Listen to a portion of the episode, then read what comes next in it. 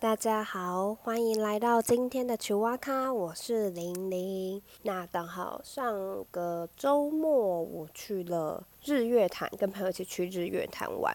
那所以我想说，今天就可以来跟大家聊聊关于日月潭的由来，日月潭之所以为什么会叫做日月潭的故事。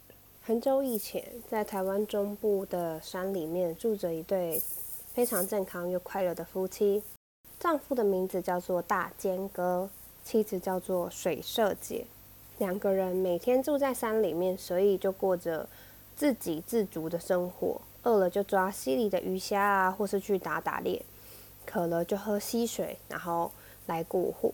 那有一天，这一对夫妻两个人一如往常的从睡梦中醒来，然后推开门要去溪边盥洗，发现哎，原本应该。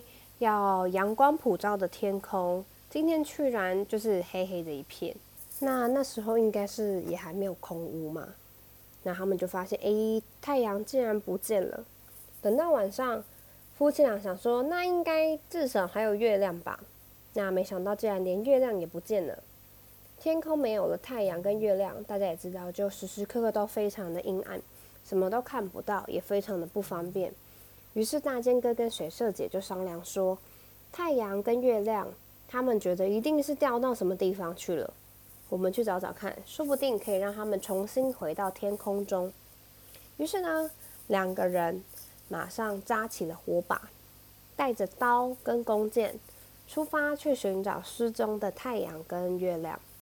他们翻过一座又一座的山，涉过一条又一条的河。穿过一片又一片的旷野，他们是去爬那个吗？百越纵走吗？穿过了很多座的山，终于看到在遥远的前方有两道很耀眼的亮光，那就一直在前面闪烁，一下亮，一下暗，一下亮，一下暗。他们觉得那个亮光跟他们平常看到的亮光非常的熟悉，所以他们就认定说，这个应该就是太阳跟月亮了。夫妻俩就很兴奋的朝亮光跑去。却突然被路上的一名老人叫住了，问他们说：“哎，你们要去哪里？”大剑哥指着前方说：“你有看到前方的亮光吗？我们猜那应该是消失的太阳跟月亮，我们想要把它重新送回天空中。”那老人摇摇头，然后说：“哎，你们千万别去，虽然你们猜的没有错，那的确是太阳跟月亮。”但是它之所以会消失，是因为前方有一个大深潭，潭中住着两条恶龙，而也就是这两条恶龙抢走了太阳跟月亮，还常常一吞一吐的把它当球玩。你们想想，这么可怕恶龙，你们去了下场不是会很惨吗？大剑哥还是不改他的决定，他感谢这位老人家，但是他说。不管恶龙再可怕，他们也决定要找回这个世界上的光明。那一旁的水社姐也赞同大间哥，两个人都是有点抱着必死的决心，要把太阳跟月亮找回来。知道了恶龙的消息之后，呃，夫妻俩就有警戒嘛，因为毕竟知道前方有两条龙。来到了深潭旁边，那两条龙好像也玩得很累了。嗯，他们到深潭的时候，并没有看到那两只龙的踪影。水色姐指着潭边好像有一个洞穴，然后轻轻的跟大尖哥说：“哎，你看，那个烟从那个洞里面飘出来，下面说不定就是恶龙住的地方。”于是两个人拿着火把，轻手轻脚的走进洞里。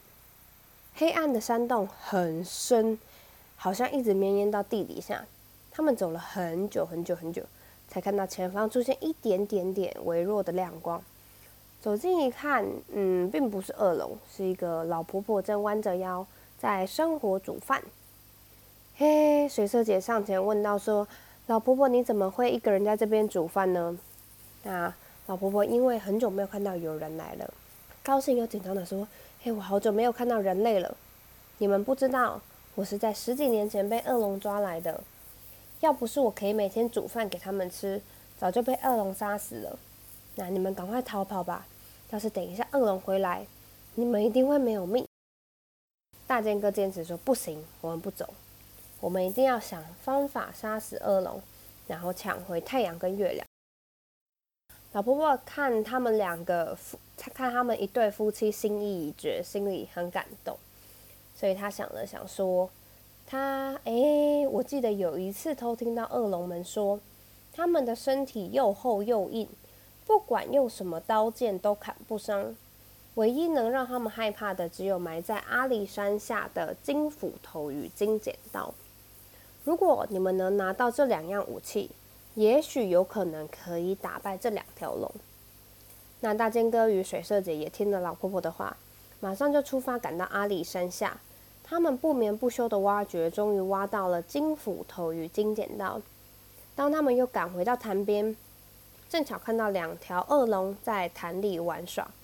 他们把太阳跟月亮当成球一样的，呃，吐啊，又吞回去啊，吐啊，又吞回去。身体摆动时所掀起的波浪。几乎都快要把天空给淹没了。于是大剑哥紧抓着金斧头，水社姐就拿着金剪刀，往恶龙们冲过去。说也奇怪耶，这两把斧头跟剪刀一靠近恶龙，就自己呃拼了命的向恶龙砍去。作威作福习惯的恶龙也没有想到有人敢攻击他们，更没有想到是他们最害怕的凶器。所以在没有防备的状况下，很快就被杀死。虽然杀死了恶龙，抢回了太阳与月亮，但是面对比自己大上无数倍的太阳跟月亮，他们也不知道要怎么把他们放回天上去。所以当大尖哥与水社姐正在伤脑筋的同时，呃，山洞里的婆婆又走出来替他们想了方法。她说，她小时候有听长辈说过。人如果吃了龙的眼珠，就会变得跟山一样的高壮。你们试试看，如果是真的，或许就可以把太阳跟月亮放回天上去了。于是大剑哥与水社姐挖出了恶龙的眼珠，吞了下去。那两个人突然就变得非常的高大，远远看过去就像是多了两座高山。他们合力捧起了太阳，向上抛。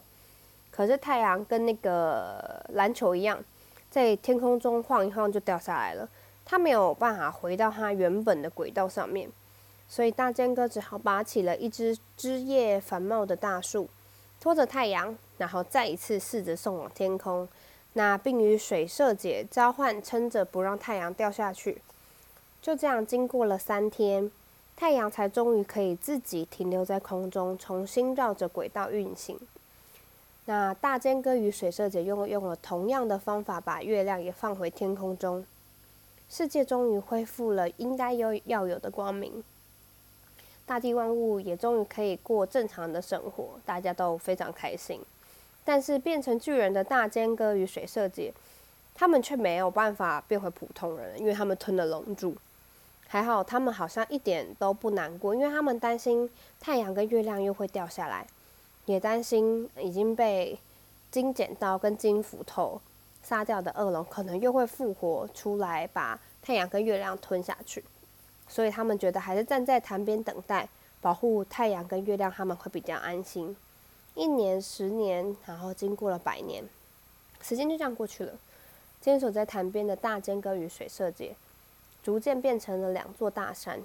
那为了纪念他们，大家就叫他们这两座大山为。大尖山与水社山，那曾经有两条恶龙吞吐太阳与月亮的深潭，就叫做现在的日月潭喽。